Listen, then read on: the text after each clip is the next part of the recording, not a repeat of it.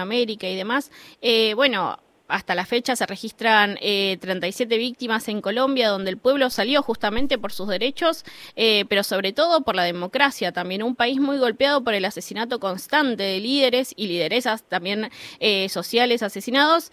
Lo que te quería preguntar es qué lectura tenés eh, de lo que está sufriendo hoy el pueblo colombiano.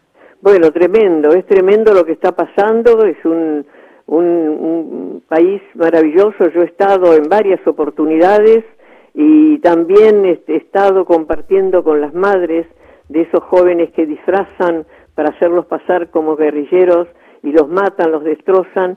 Y eh, eh, es tan aberrante, tan salvaje la forma en que eliminan al, al, al enemigo, aparentemente, estas fuerzas, fuerzas salvajes que todavía existen en un país que hace más de 50 años que está teniendo el tema y sobre todo de la droga y todas estas este, eh, acciones fuera de la ley.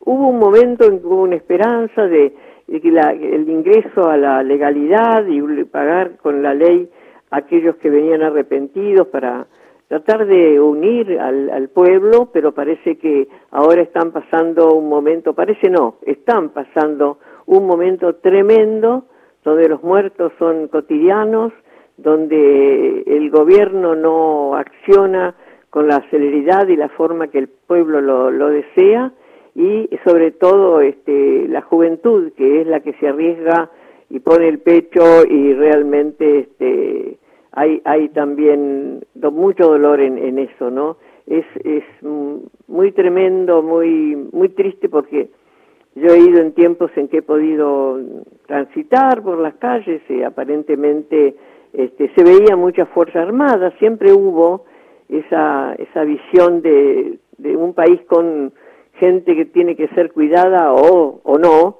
y este, pero en este momento creo que Latinoamérica tiene que defender al pueblo colombiano para que esto termine, que tenga fin, que cese las muertes.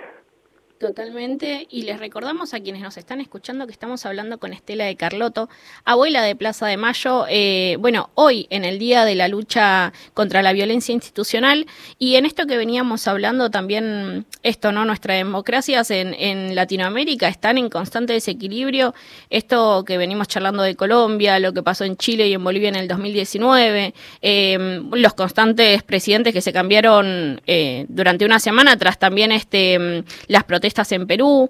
Eh, Estela, ¿vos cómo crees que, que, deberíamos proteger aquello que se consiguió con tanta resistencia por parte de, bueno, compañeras y compañeros eh, como los 30.000? Bueno, yo creo que hay organismos internacionales que tienen que velar por nosotros, Naciones Unidas, la OEA en Washington, Amnistía Internacional y muchos otros organismos que están eh, siempre visualizando lo que pasa en los países eh, que que sufren estas este estos horrores de desapariciones forzadas o de muertes o de en fin eh, este pero no te, no se termina porque acá eh, hay unas organizaciones muy fuertes sobre todo el tema de la droga es una de las cuestiones más eh, alucinantes porque el, la ganancia que hay detrás de eh, este, el consumo y la venta y todo lo demás que se hace eh, en, en, todo el mundo hace que, bueno, también se pierda eh, eh, la fuerza del que es bueno por el gran este, eh, poder que tienen los malos, digamos, ¿no? Eh, nosotros lamentamos mucho porque cuando en la Argentina nace la dictadura esta cívico-militar en, en, marzo del 76, eh, nosotros fundamos en Venezuela, eh, Caracas una asociación de familiares de detenidos y desaparecidos de Latinoamérica que se llama FEDEFAM. FEDEFAM existe desde entonces y ahí la unidad es la que nos tiene que llamar a convocarnos. Ahí unimos este, las organizaciones, sobre todo de madres, de El Salvador, de Colombia, de Honduras, de todos los países, de Chile, de Perú, de todos los países que estaban buscando la libertad o la vida de sus hijos por, por dictaduras.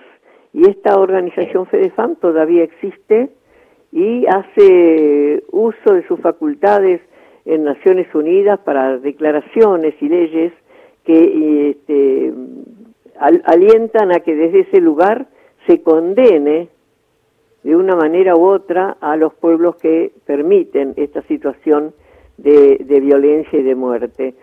Pero bueno, uno, el poder, los, civiles no lo tenemos, más que la lucha frontal, por eso algunos luchan hasta dar la vida, ¿no? Nuestros hijos, los 30.000 sabían que iban a morir.